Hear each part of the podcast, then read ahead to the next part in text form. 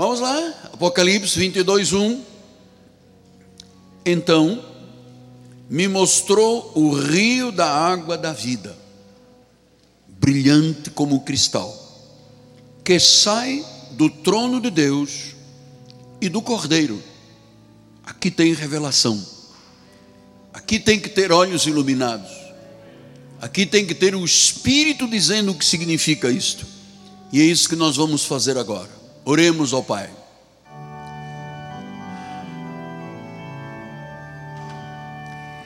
Senhor Jesus, esta palavra é sagrada, é viva, é eficaz, é cortante, é uma espada de dois gumes. E quando esta palavra é ministrada, Deus, ela vai ao profundo do coração, ela não trabalha no exterior, ela vai lá dentro, às profundezas do coração, aos intentos do coração, e é lá que a obra é feita. Então, Senhor, nós estamos aqui sensíveis, abertos, em paz, para que tu faças a obra que tens que fazer. Estamos aqui para ouvir e praticar os ensinos da palavra. Somos do Senhor, somos salvos, nos alimentamos dos pastos verdejantes da Bíblia Sagrada. Esta palavra, como não retorna vazia, dará frutos para a nossa vida. A 30, a 60 e a 100 por um da semente. E a igreja do Senhor diga: Amém, Amém e Amém. Muito obrigado, meu profeta. Meus amados irmãos, minha família, santos preciosos, família de Deus, eleitos segundo a soberania e a prognose do Senhor, salvos pelo Senhor que disse: Das minhas mãos ninguém arrebata Ninguém nos pode separar do amor de Deus. Você é selo deste apostolado. Você é meu filhinho na fé. Em nome de Jesus. Eu quero começar sempre os meus sermões, as minhas mensagens, as minhas homilias, com uma expressão de louvor a Deus. Nós não estamos aqui é, servindo uma estátua. Nós não estamos aqui servindo a um mito, a uma onda de Aion. Nós estamos servindo ao Senhor, o único, absoluto, real. Ele tem que ser exaltado. Ele tem que ser magnificado. Por isso eu digo: ó oh, Senhor, suba a tua presença a minha oração como incenso. O erguer das minhas mãos como oferta da minha vida em ti estão fitos os meus olhos, em ti eu confio. Tu nunca desamparaste um justo, nunca, Pai, nunca desamparaste um justo. Então, Senhor, aos que te buscam, bem nenhum lhes faltará. Tu és o provedor, tu és o Senhor, tu és Quírios o Rei de Reis e Senhor de Senhor, Jesus, o quanto eu te amo, Pai, do todo o meu coração, o quanto eu te amo, Deus, em nome do Senhor. E a igreja diga amém. Amém. amém. Meus amados,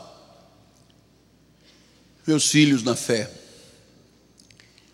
João, o apóstolo do amor, por questões religiosas e políticas, foi desterrado numa ilha chamada Patmos, uma das centenas e talvez milhares de ilhas da Grécia. E lá naquele recôndito, daquela caverna onde estava o velho ancião João, num domingo, dia do Senhor, dia sagrado, dia separado. Lá estava João, quando um anjo de Deus aparece, enviado por Jesus, e ele disse: Escreva o que ocorreu, o que está ocorrendo e o que acontecerá. Então não foi um encontro enigmático, não foi um êxtase espiritual, foi algo real. O anjo de Deus falou a João. Já estudamos aqui coisas do passado, sempre explicando Bíblia com Bíblia, como é que a Bíblia se encaixa, como é que as profecias dos profetas do passado têm que se confirmar no livro do Apocalipse. E agora diz que o anjo me mostrou um rio de água da vida. Então vamos lembrar que João estava tendo a revelação do lugar mais encantador, de grande expressão espiritual, lugar da nossa eternidade, chamado a Nova Jerusalém. O povo de Deus, eu tenho dito isso aqui sistematicamente. O povo de Deus tem que crer que a vida não termina no dia em que você bate dois bilhões de vezes o seu coração e se extingue a sua vida no corpo. Nós temos uma vida eterna. Meu Deus, eu creio nisto, não duvido mesmo. Não seria a coisa mais triste imaginar que Deus criou um ser humano tão complexo para depois terminar com sete palmos de terra em cima da sua cabeça. Há mais, há uma eternidade para se viver. E nós estamos aqui no concílio de Deus, nesta peregrinação, porque de lá viemos, aqui peregrinamos, aqui recebemos a salvação, e daqui para a eternidade, onde estaremos no seio de Abraão e posteriormente na Nova Jerusalém. Diz que é um rio de água da vida. E diz que é como cristal que sai do trono de Deus e do Cordeiro. Então, mais uma vez, João, o apóstolo João, o apóstolo do amor, descreve as características da cidade eterna, da Nova Jerusalém. E ele está mostrando aqui uma plenitude na vida eterna, a plenitude da vida eterna. Diz que o anjo me mostrou. Então era algo real. Veja o que diz Apocalipse 21, 9, só para lembrar. Então veio um dos sete anjos, que tem as sete taças cheias dos últimos sete flagelos, e falou comigo dizendo: Vem mostrar-te a noiva, a esposa do cordeiro. Então, como é que Deus se manifesta? Quem são os porta-vozes de Deus? Quem é que traz a mensagem? Os anjos. Irmãos amados, nós acreditamos no ministério angelical. Aliás, deixa o seu pastor e amigo lhe dizer: não dê nenhum passo na sua vida sem dizer: anjos de Deus, me protejam e guardem. Não entre no seu automóvel sem uma oração dizendo: os anjos de Deus, não vá nem. Olha, não tome nenhuma decisão na vida sem os anjos operando. Você não os vê, eles existem. Eu sou prova disso. Então, diz que isto é tão real que o anjo mostrou um rio, diz que era a água da vida. Veja que isto é uma profecia de Zacarias. Em Zacarias 14, 8 diz: Naquele dia também sucederá que correrão de Jerusalém águas vivas, metade delas para o mar oriental, a outra metade ao mar ocidental. No, no verão e no inverno suceder. Diz que o profeta diz que haverá em Jerusalém águas vivas. Ele não está falando de Jerusalém da Palestina. Ele está falando da profecia da eternidade, da vida eterna na Jerusalém celestial. Então, a Nova Jerusalém tem a sua própria água viva. O que quer dizer isto? Aqui está selado, garantido a eternidade. Porque não é água insalobre, não é água morta, como do Mar Morto, é água da vida. Isto tem uma explicação bíblica. Veja o que diz Joel 3,18. Há de ser que naquele dia os montes destilarão mosto, os outeiros manarão leite, todos os rios de Judá estarão cheios de águas. Sairá uma fonte da casa do Senhor e regará o vale de Sidim. Então, da casa de Deus. Qual casa? Deste lugar? Não, estamos falando da eternidade, da Nova Jerusalém. Diz que é de lá que sairá um rio, águas, uma fonte. Quer dizer que a vida espiritual não é algo estático, amorfo, não é algo sem vida. A vida espiritual não é um viver com báticas de problemas. A vida espiritual é uma vida exatamente como o rio tem vida. Aliás, Jesus disse isso. Jesus disse que se você beber um gole de água, a água da vida, você está vendo o que significa a água da vida? A palavra diz que do nosso interior fluirão rios de água viva. Eu gosto muito destas expressões fonte, rio, águas, porque você vê vida, você vê vida. Eu, amados, eu não posso entender a vida espiritual surumbática, triste. Eu, eu, a vida espiritual, o reino de Deus é justiça, é paz e é alegria. Estar na casa de Deus, amado, é um milagre do Senhor. É assim, para algumas pessoas aqui é um fato normal. Não, apóstolo, tranquilo. Eu, eu sabia que aqui seria o meu destino. Mas há irmãos aqui que vieram na dor, no sofrimento, na angústia, no desespero, no desassossego da alma. E aqui encontraram a sua paz. aqui encontraram o refúgio Aqui encontraram Jesus Cristo, o Senhor se revelou. Então diz que esta água é uma fonte. Diz em João 14, 4, 10 e 11, quando Jesus fala à mulher samaritana, diz: Se conheceras o dom de Deus, de quem é que te pede, dá-me água de beber, tu lhe pedirias, ele te daria água viva. Respondeu-lhe ela: Senhor, tu não tens como tirar, o poço fundo, onde, pois, tens a água viva? água viva é o fluir do Espírito Santo. água viva é a prática da palavra.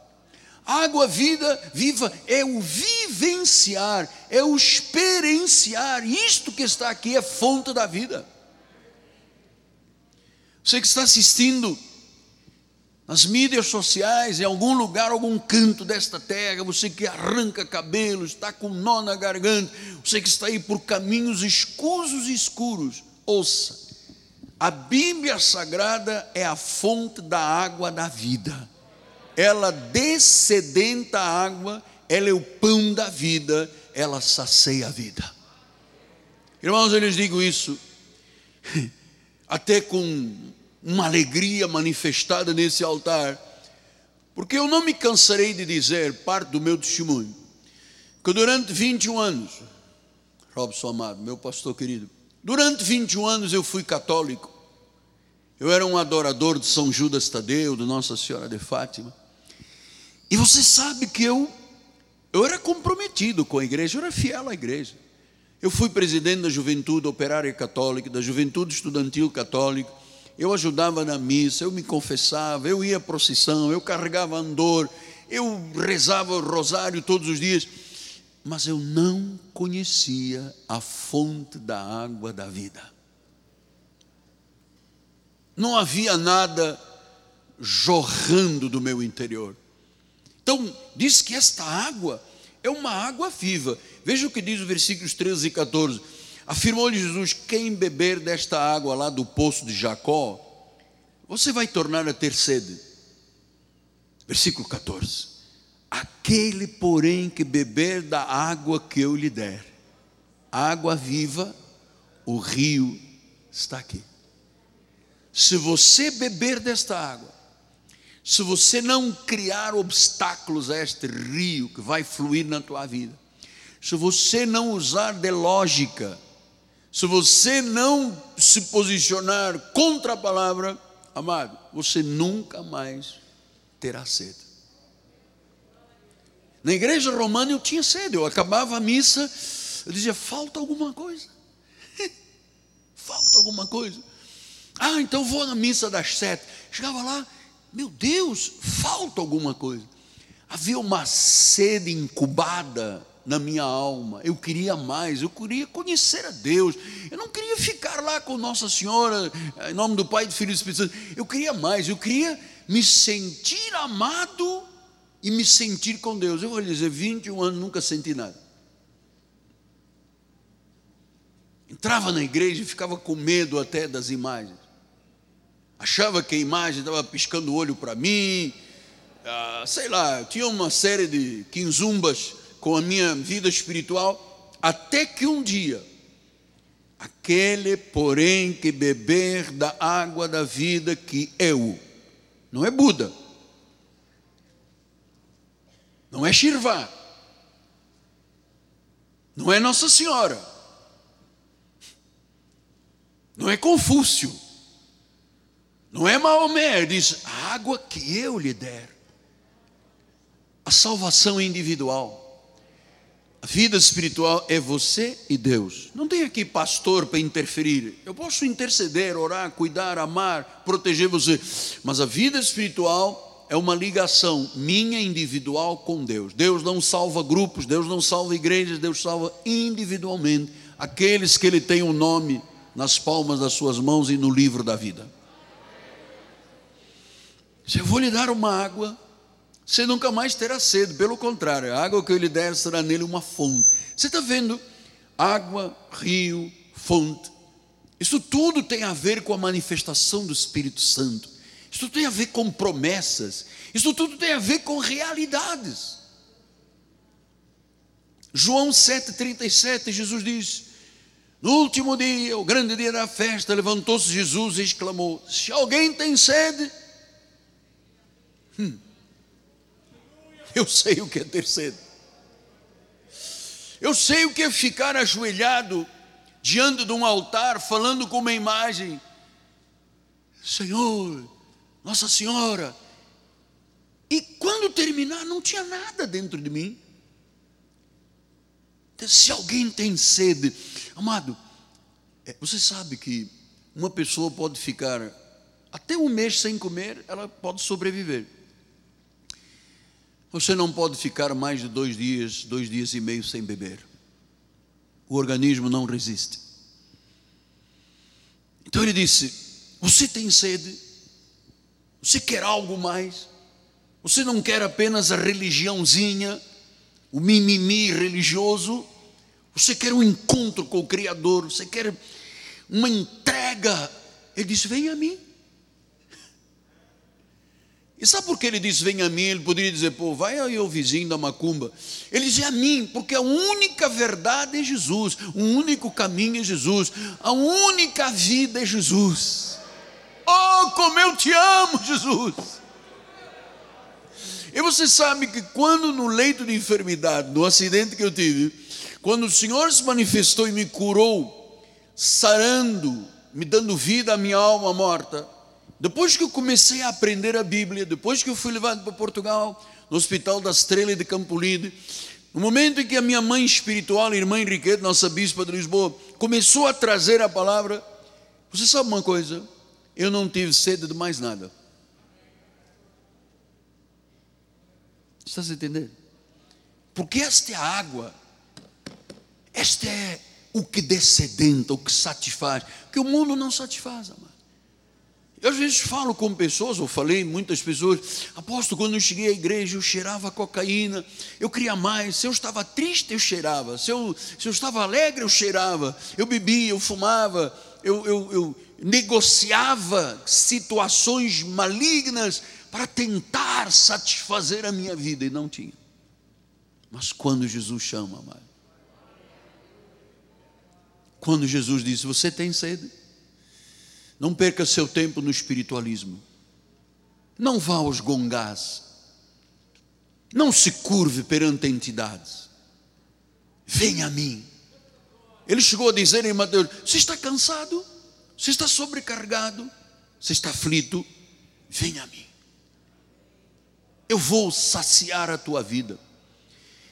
Venha a mim, todos vós que estáis cansados e sobrecarregados. Ele diz: Eu vos aliviarei. Meu fardo é leve, meu jugo é suave. Você vai aprender de mim que sou manso e humilde de coração, e você vai encontrar o que? Descanso para a sua alma. Ah, quem quer e tem sede, venha a mim e beba. Venha a mim e beba da palavra. Venha a mim e beba desta água, desta fonte, deste rio. Então vamos voltar lá. Disse que este rio era como um cristal. Apocalipse 22, 1 disse: Então me mostrou o rio da água da vida, brilhante como cristal, que sai do trono de Deus e do Cordeiro. Por que ele viu um rio brilhante como cristal? O cristal é, é tipo de quê? De pureza, de vida. Você já viu um cálice de cristal? A pureza do vidro, você toca, e você sabe que quando você tem um cálice, um copo de cristal e quebra, ele perde o som, perde a vida. Então quer dizer que o rio era de cristal, era de pureza. Amado, este rio transmitia vida. É muito interessante esses detalhes, conhecer estes significados, porque senão você vive aqui num emaranhado enigmático sem entender nada. Abúlico todos os dias, sem alegria da vida, sem o acordar para estar na presença de Deus. Então, é, 2 Tessalonicenses 2,13 ele diz: Entretanto, vemos sempre, sempre, todos os dias, dar graças a Deus por vós, irmãos amados, porque Deus os escolheu. Deus te escolheu, amada. Amado, Deus te escolheu. Desde o princípio. Desde o princípio. Outras vezes a Bíblia diz, desde antes da fundação do mundo. Ele me escolheu, te escolheu para a salvação. Quer dizer que o fato de você estar aqui e acordar para esta realidade espiritual, amado, isso está debaixo da soberania de Deus. Se não fosse o Senhor, você não poderia ser salvo. Foi Ele, foi Ele que te falou, foi Ele que se revelou, Ele usou a singeleza da minha vida, apenas os meus lábios, mas você sabe que na hora da mensagem o Miguel aqui não conta. É zero à esquerda da vírgula. É Deus falando. Ele diz: Abra a tua boca, Miguel. Eu encherei de palavras. E as palavras têm que ir ao encontro das tuas necessidades. Ele escolheu para a salvação, pela santificação do Espírito, na fé e na verdade. Veja, isto tudo que você está lendo aqui é a água que satisfaz, é o Espírito que satisfaz. Eu, eu termino os meus cultos ao Senhor na plenitude. Você sabe que eu termino tão vazio, porque eu me entrego, porque Deus flui através da minha vida, dos meus lábios. E quando eu subo de volta ao meu gabinete, eu fico extasiado, porque eu percebo o quanto eu não sou nada. Ah, e com o tempo eu fui descobrindo alguns erros na Bíblia. Todos eles a meu respeito. Tudo que eu descobri, erros na Bíblia, foram a meu respeito. Quem estava errado era eu. A Bíblia é perfeita. A palavra é um rio de cristal de pureza. E diz que é para santificação. Hebreus 12, 14 diz assim: Segui a paz com todos e a santificação, sem a qual ninguém verá o Senhor, ninguém verá Deus agir. Esta palavra é, santificação vem do grego, você já ouviu aqui milionésimas vezes. Agiasmos quer dizer, sem santificação, sem agiarmos, sem o rompimento com o mundo, sem uma consagração no altar, sem uma dedicação total ao Senhor, sem você se separar do profano. Porque, irmãos, nós não temos parte com o cálice dos demônios. Nós não temos parte com o profano. Não há comunhão entre luz e trevas. Não há comunhão entre o maligno e Cristo. Ou você de Cristo ou você do maligno. Um dia o profeta Elias viu o povo de Israel confuso.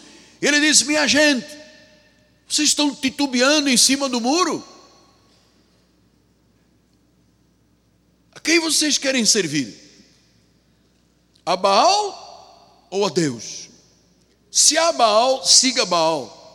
Se há Deus, Siga Deus. Eu dou graças a Deus há 46 anos, amado, que Deus me libertou, que Deus quebrou as amarras do catolicismo, da idolatria perversa e profana, e me deu este agiasmos, esta santificação de consagração, de dedicação. Então, nós na nossa igreja, vivemos daqui da agiosmologia, ou seja, a doutrina da santificação. É muito importante.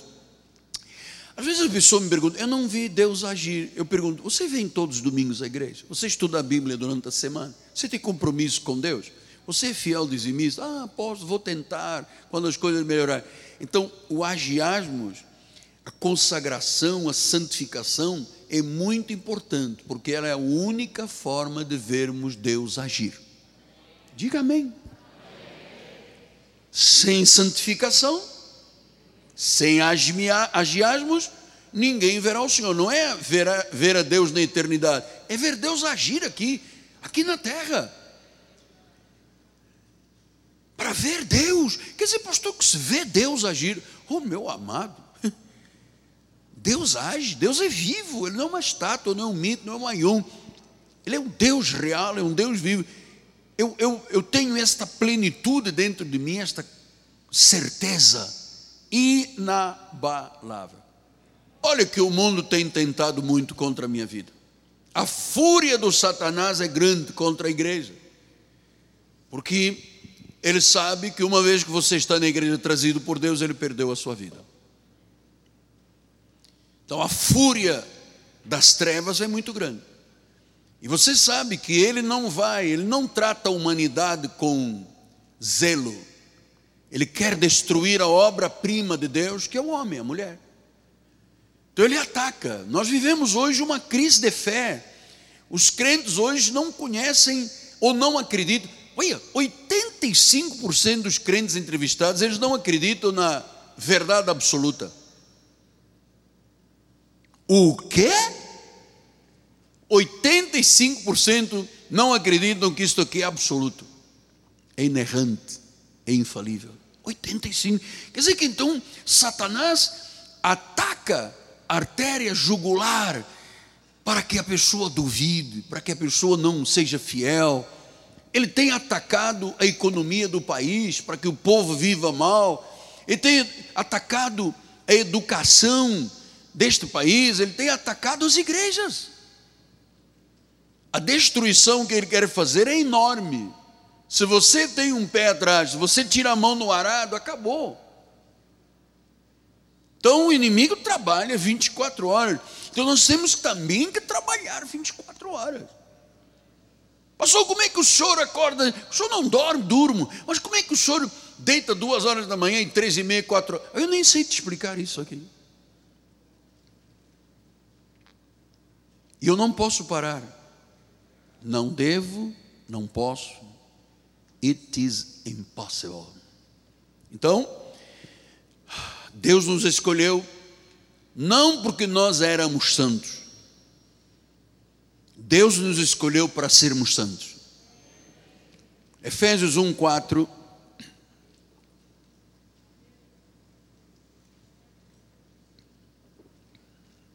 Meu Deus, que bênção assim como nos escolheu nele antes da fundação do mundo, para sermos santos. Ele não diz assim que nos escolheu porque éramos santos. Nenhum de nós era santo. Nenhum de nós era santo. E ele disse: Eu te escolhi, eu te criei, você é meu, em amor te predestinei para o louvor da minha glória. Você já imaginou o quanto Deus te ama? Aí nós ficamos reclamando da vida, né? Reclamamos de tudo, somos reclamões, porque é, porque isso. Amado, ame a sua vida. A única vida física é hoje, é agora. Ame esse momento. Ame a Deus. Ame a Jesus. Viva como um escolhido, como um santo e irrepreensível. Segundo de Pedro 1, 15 e 16 diz: Mas da minha parte esforçar-me-ei diligentemente por fazer que a todo tempo, mesmo depois da minha partida, conserveis lembrança de tudo.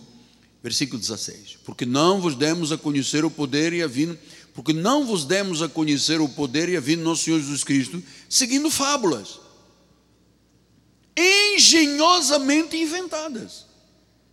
Então, nós somos uma igreja, Renato, da reforma, somos uma igreja reformada.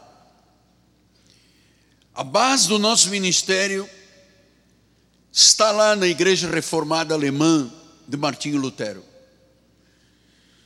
Então, nosso ministério não pode aceitar, em hipótese nenhuma, outra posição que não seja reforma. Eu sou um pastor reformista, não pareço, mas sou. então, hoje em dia, todas as igrejas evangélicas nasceram da reforma. Estamos agora 500 e poucos anos. Hoje em dia você vê a ousadia, porque isto é ousadia, de pessoas se dizendo teólogas.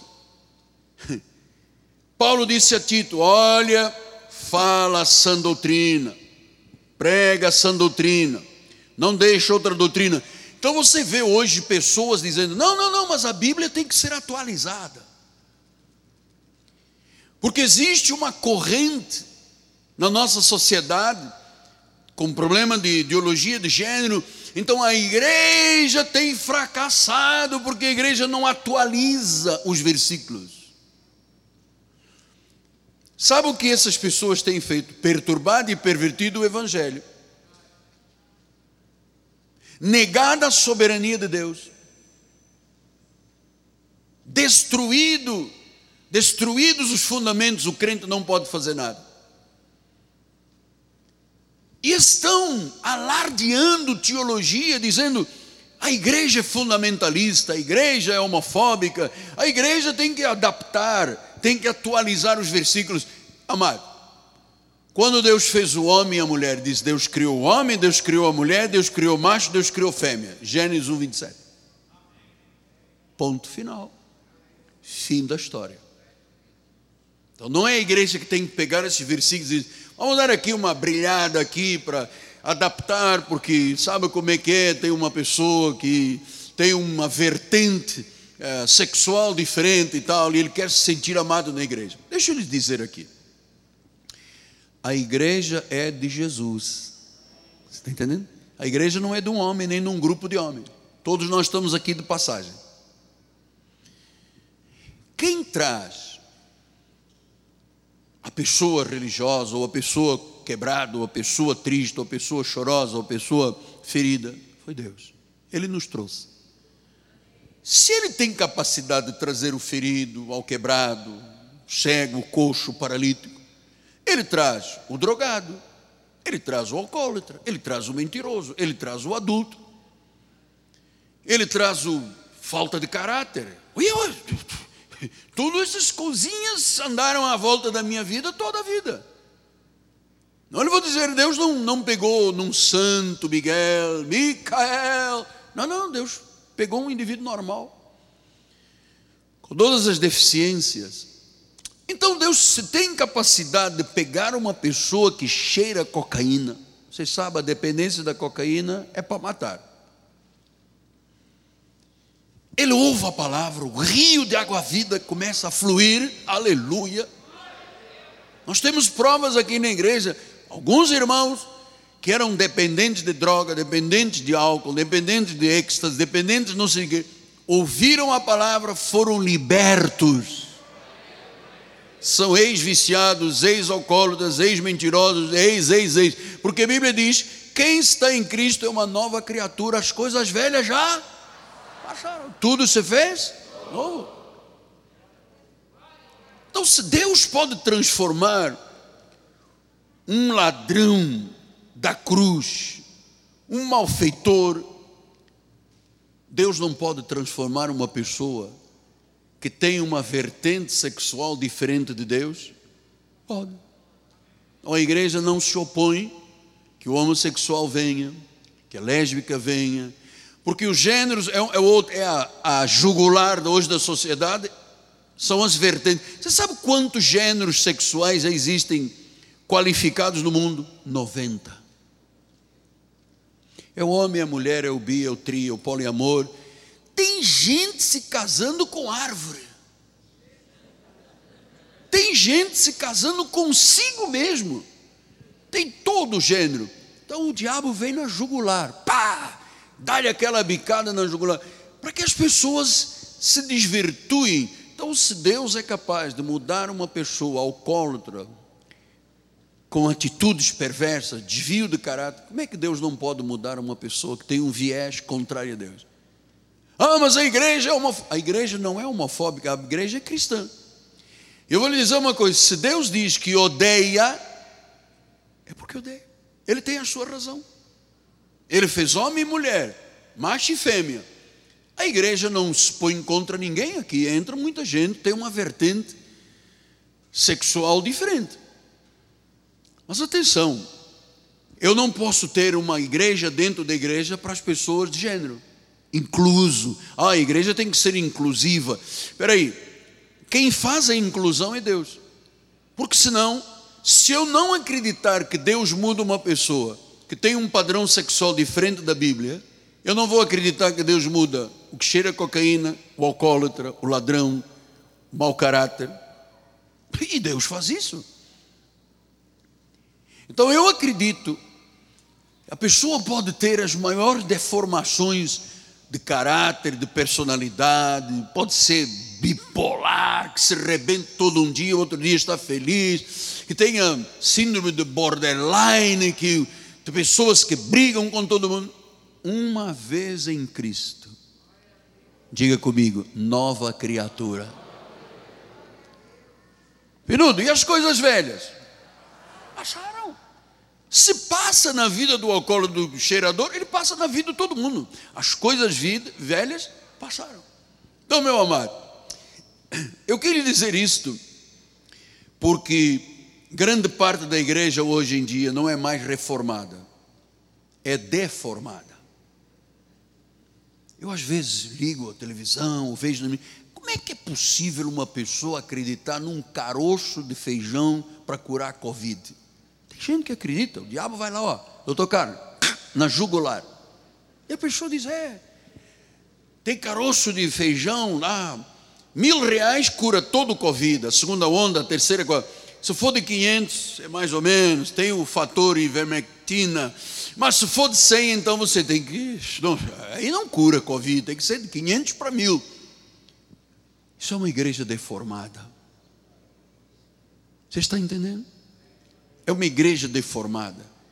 Olha, tudo que diz respeito a Deus é santo. Isaías 1,4 diz assim: Ai desta nação pecaminosa, povo carregado de iniquidade, raça de malignos, filhos corruptores, abandonaram o Senhor e blasfemaram do santo, voltaram atrás. Nós temos hoje um país que é contra a verdade. Milhares e milhares, bem, são 15 milhões de crentes que se desviaram, que não acreditam mais na Bíblia, não acreditam em pastor. Eu estava vendo uma notícia de uma moça que passou aí nas mídias sociais, que tinha um comportamento escuso, escuro no passado, foi levada para uma igreja, diz que foi liberta, consagraram ela pastora. Ela agora disse hoje nas mídias sociais: cada dia tenho mais nojo do crente. Nojo do crente? Quem é esta pessoa? Quem é o teólogo que diz que os versículos têm que ser atualizados? Paulo disse: fale da sã doutrina. Agora vem, ah, não, esse, esse livro tem que ser atualizado. Nós temos que satisfazer as áreas da sociedade. Não. Quem é soberano é Deus. É Ele que tem o querer, tem o realizar. Começa a obra e termina a obra. Diz que abandonaram, blasfemaram.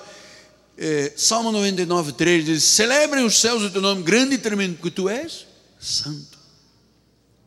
Amós 4,2 disse: Jurou o Senhor Deus pela sua santidade. Então, amado, santidade é um atributo divino. Tudo que é associado, tudo, ao culto é santo. Desde o tabernáculo, o templo, os utensílios, os utensílios do tabernáculo, a casa de Deus, as ofertas, os dízimos, a Bíblia diz: os dízimos são santos. Olha, ninguém pode tocar em absolutamente nada de Deus sem ofender a Deus.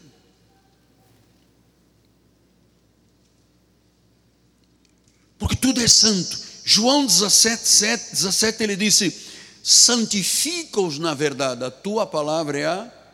Olha, que nós começamos a falar de um rio, de uma fonte, de uma verdade. Está aqui. Era verdade, era a água da vida, é aqui. Então, santo não é aquele que não vai à praia. Santo não é aquele que não joga bola, que não vê televisão, que não ouve música, que não usa calça, senhora, que não usa batom. O que santifica a vida é a palavra. Eu vou dizer, a pessoa pode estar no fundo do poço. Sabe como é que Davi diz? Tremedal de lama. Olha que nós temos um senhor aqui na igreja, já há alguns anos conosco, veio de manhã. Chegou aqui um dia, abriu o paletó, tinha duas armas. Ele disse: Eu sou o matador. Eu disse: Ih, vai pegar fogo. Isso eu ouvi o Senhor, e eu nunca mais tocarei nestas armas. Eu quero viver a vida espiritual entregou as armas. Hoje é membro da igreja. Matador profissional. É meio fundo do poço. Matador profissional. Então, é, o que santifica a vida, o que limpa de impureza, o que santifica é a palavra. Por isso você tem que ouvir a palavra, tem que amar a palavra, tem que crer nesta luz da palavra, porque o Espírito Santo usa a palavra para fazer este rio de água viva jorrar. Por isso, João viu um rio, exatamente da verdade do Espírito Santo na vida eterna. Colossenses 3,5 ele diz: Olha, a igreja, fazei morrer a vossa natureza terrena. Então, nós temos uma natureza terrena que não se converte. Meu espírito se converteu, o coração se converteu, a alma se converteu, mas a carne está aqui. Ele diz umas coisas muito trágicas. Ele diz: a natureza terrena de um ser humano é prostituição, impureza, paixão lasciva, desejo maligno, avareza, idolatria. Isso tudo é o homem. Então Deus pode pegar uma pessoa da prostituição e transformar numa santa mulher, no impuro, realizar uma obra, naquele que tem paixões lascivas, desejos malignos, avareza, cobiça, idolatria. Se Deus pode mudar esta pessoa, por que não pode mudar quem tem um comportamento sexual adverso à Bíblia Sagrada? Pode. Então eu vou terminar dizendo que nesta vida, nesta santidade da palavra, nesta promessa de um rio de cristal puro, de vida, da eternidade, isso tudo começa aqui. Então eu quero deixar algumas recomendações nesses minutos finais. Como seu amigo, como seu pai espiritual, como seu pastor. Amanheça o dia em oração. Você não precisa acordar com as galinhas às três horas da manhã, deixe isso com o apóstolo. Mas comece o seu dia em oração. Leia a palavra de Deus todos os dias. Não seja um espectador da igreja. Não tenha comunhão com os escarnecedor da palavra. Crie uma vida da igreja. Igreja não é um lugar que se vai, é um lugar que se pertence. Diabo vai na jugular, entende lá no Ilípio? Aqui, não vai na igreja. Ele, vai, ele ataca para destruir a humanidade. Então, crie uma vida na igreja. Crie raízes. Diga eu pertenço eu sou da Cristo vivo, eu amo a graça de Deus, eu estou neste rio de água viva. Então, amado, não profane a sua vida nunca. Não tenha mais conversações que corrompem os bons costumes. Eclesiastes 9,18 diz: Melhor é a sabedoria que as armas de guerra.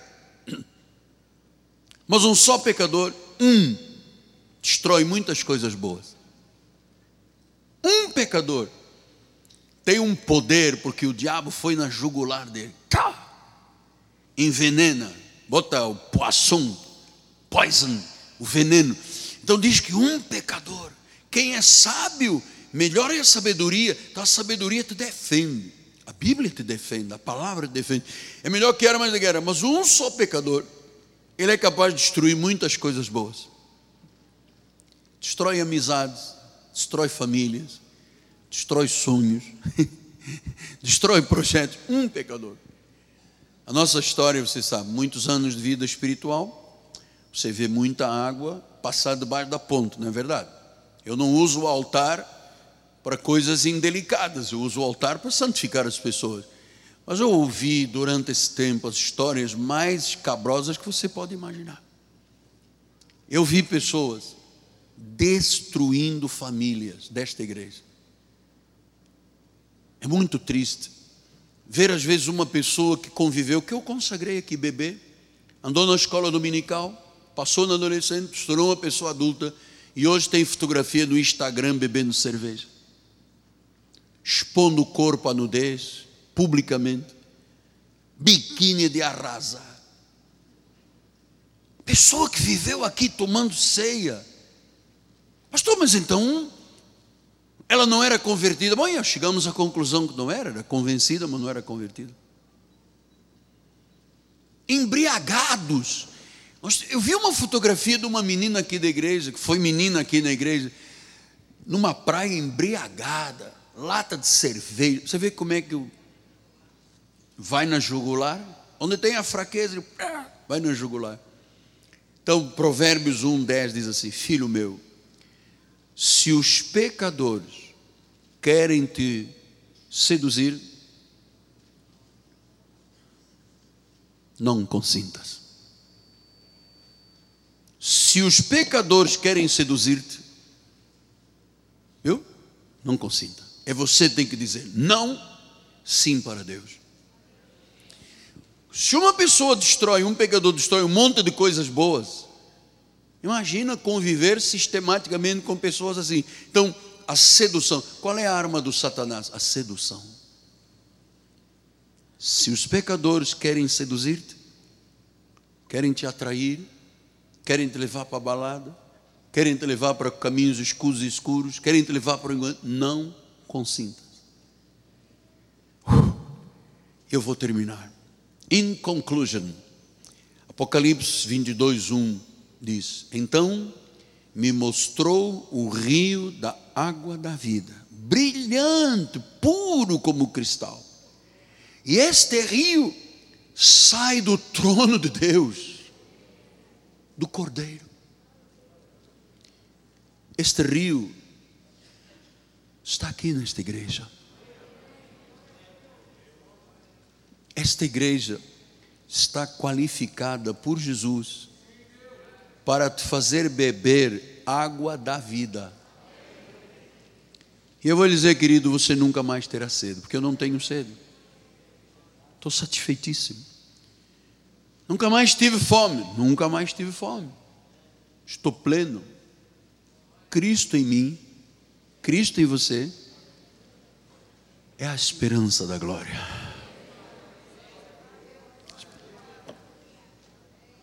Agora, diz Paulo, já não sou eu mais quem vive, é Cristo que vive em mim. Para eu dizer Cristo vive em mim, não sou eu quem vive, é Cristo que vive em mim, eu tenho que reproduzir o Cristo. Atenção, não é representar, já tem muito representante na terra. Reproduzir com amor, com perdão, com paciência, com domínio próprio, fruto do Espírito. Pastor, então o senhor está dizendo que se conhece um crente quando ele reproduz perdão, amor, virtudes espirituais? Sim, este é o verdadeiro crente. Este é aquele que nasceu de novo. Este é aquele que está plenamente saciado e descedentado. Pastor, o senhor de vez em quando não tem uma vontade de ir a uma balada com a bispa, a bispa com uma calça jeans apertada. Não temos nada, nenhuma vontade, nada. Eu estou satisfeito. Eu estou descedentado. Há 46 anos que eu nunca mais tive sede. Eu não fico lá escarafunhando lá na, no Google para ver se eu encontro uma doutrina que seja contra. Não, eu estou satisfeito. Cristo satisfaz plenamente. A Ele a glória, a Ele a honra, a Ele o louvor. Aleluia! Somente a Ele. Somente Jesus. Senhor Jesus Cristo, obrigado, Pai, pela obra que tu fizeste hoje na minha e na nossa vida. Obrigado, Deus, pelo Espírito que se move entre nós como um rio de água viva, exatamente como João que viu na Nova Jerusalém um rio de cristal, com as águas que saceiam e descedentam. Aquela pessoa, Deus, que está aqui, clamando, gritando no silêncio, você sabe que se grita no silêncio, mesmo que ninguém esteja ouvindo, você pode ter lá um grito na tua alma dizendo: Pai, socorro. O Senhor é o socorro bem presente nas horas das aflições. Clama-me, e eu te responderei. Tu me glorificarás é angústia, clama a mim. Clama. Então você que está dando lá um grito no silêncio, dizendo: Pai, a minha vida profissional, meu casamento, a minha carreira, a minha vida pessoal. Eu preciso de um milagre. Eu preciso de algo novo na minha vida, Pai. Eu preciso ver o Senhor agir, eu preciso ver um milagre. Que neste momento, Deus, o tribunal dos céus, decretem, prolatem uma sentença de vitória para esta igreja.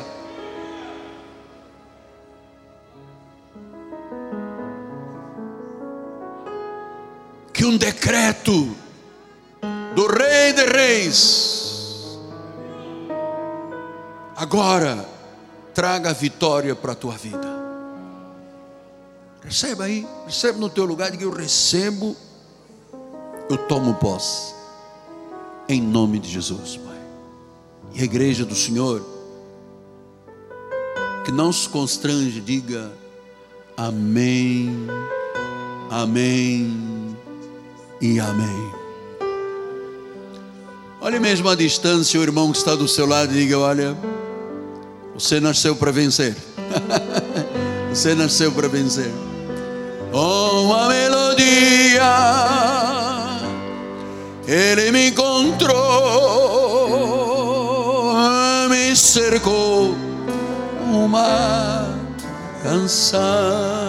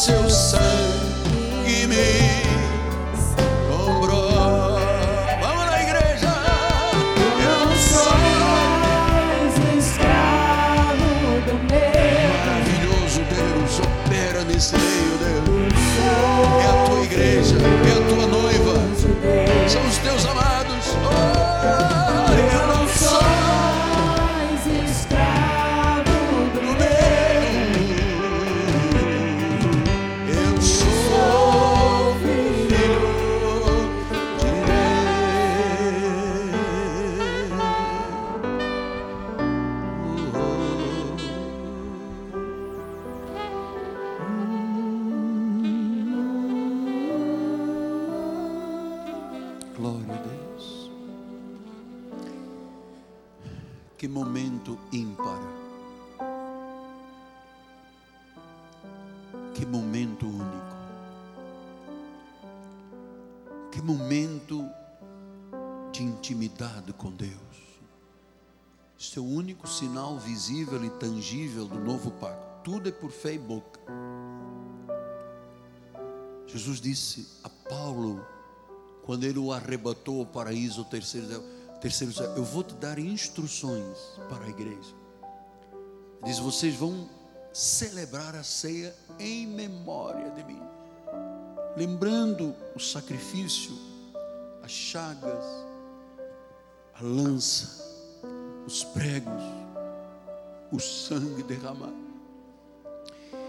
Ele disse: creia que o meu corpo as minhas chagas já te sararam. Então nós vamos agora celebrar a ceia, um memorial, lembrando. Foi Jesus que disse: em memória de mim.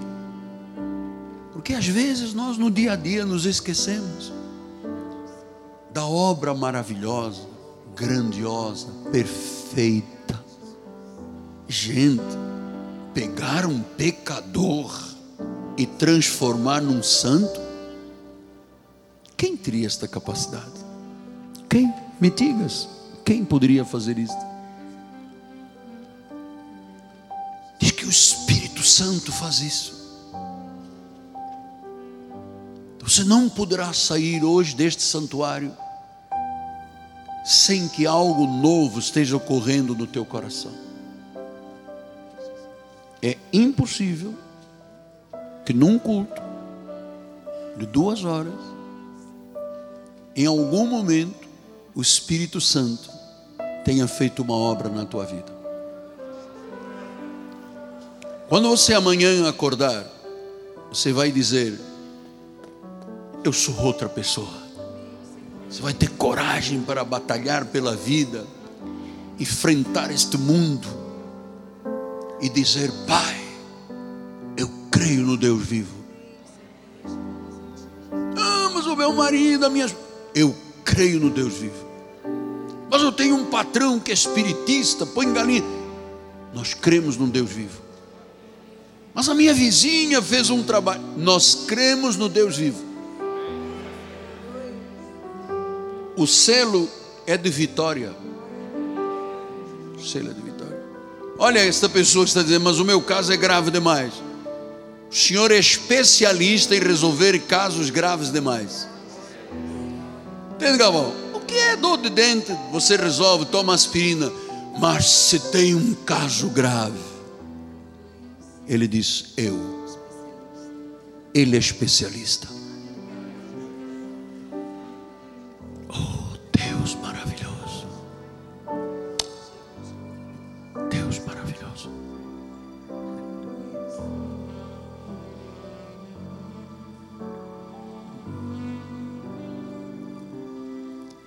Você ama Jesus?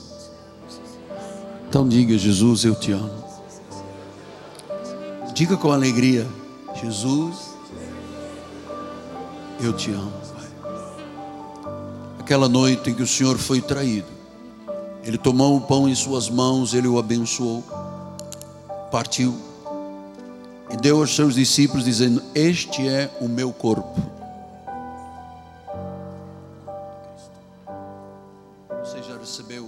Você já recebeu o seu kit inviolável? Tem o cálice, tem o pão. Temos esta formalidade na igreja para que não haja contato de mão de ninguém. Isto vem da fábrica. Com a pureza do coração. Vamos agora dizer, Pai, eu creio que o teu sacrifício me trouxe milagres, cura, meu corpo saudável, emoções saudáveis. Pelas chagas de Cristo já fomos sarados. Que do alto da cabeça, planta dos teus pés, todo o teu corpo seja saudável. Em nome de Jesus. Comamos todos para a glória do Senhor,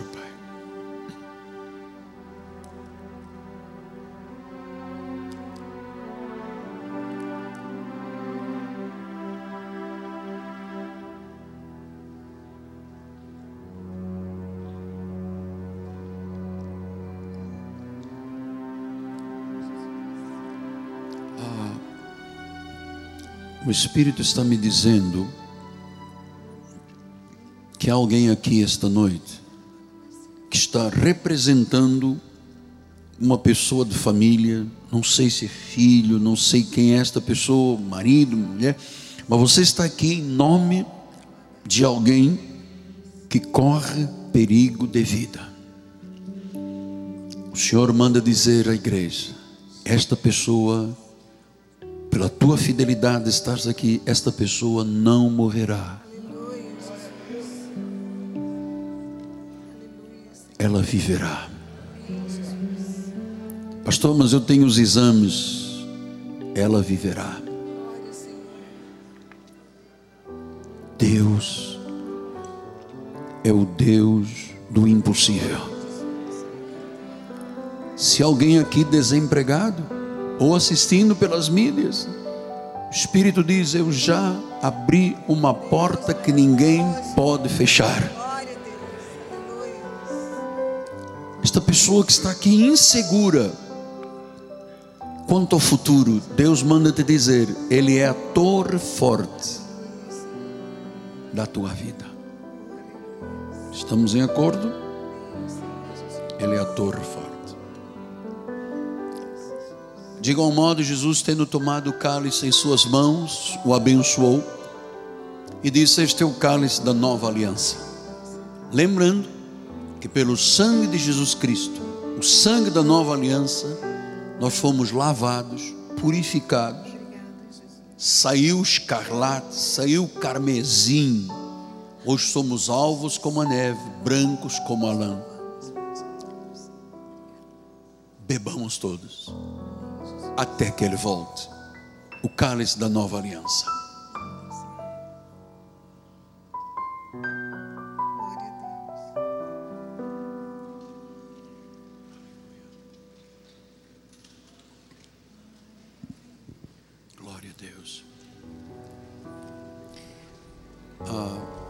enquanto o pastor recolhe o cálice, deixa ele mostrar minha netinha, nossa netinha que foi consagrada hoje.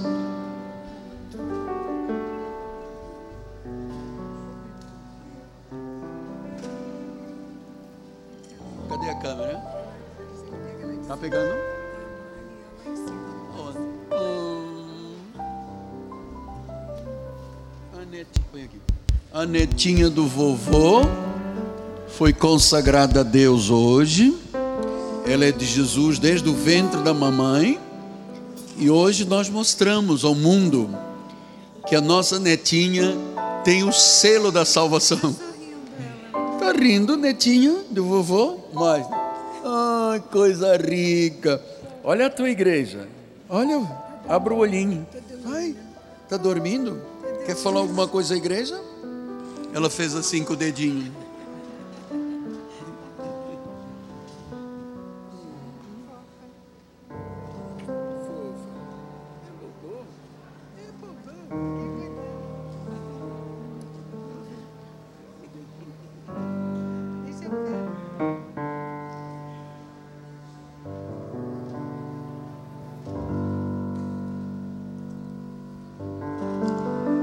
Vamos ficar de pé. Em paz, tranquilos. Vamos voltar ao nosso lar sob a proteção dos anjos. A bispa vai dar a bênção final. Quem puder ficar um minuto, nós vamos cantar um corinho. Como já são oito e dez, por gentileza, quem precisar voltar a casa, fique em paz. Levante seus braços em gratidão a esse Deus maravilhoso. Obrigada, Senhor. Obrigada porque iniciamos o mês de novembro, Senhor, esperando o melhor de Ti, Senhor. Senhor, põe os Teus anjos à nossa volta, ao nosso derredor, livrando-nos de todos os males, Pai. E sairemos daqui felizes, porque servimos a um Deus que cuida de nós. Saia daqui na certeza de que nenhum mal pode se levantar contra a tua vida, porque Deus está à tua frente creia que Ele, nesses dois últimos meses do ano, irá realizar sinais, prodígios e maravilhas. Tome posse, em nome de Jesus. Graça e paz, uma semana cheia de bênçãos.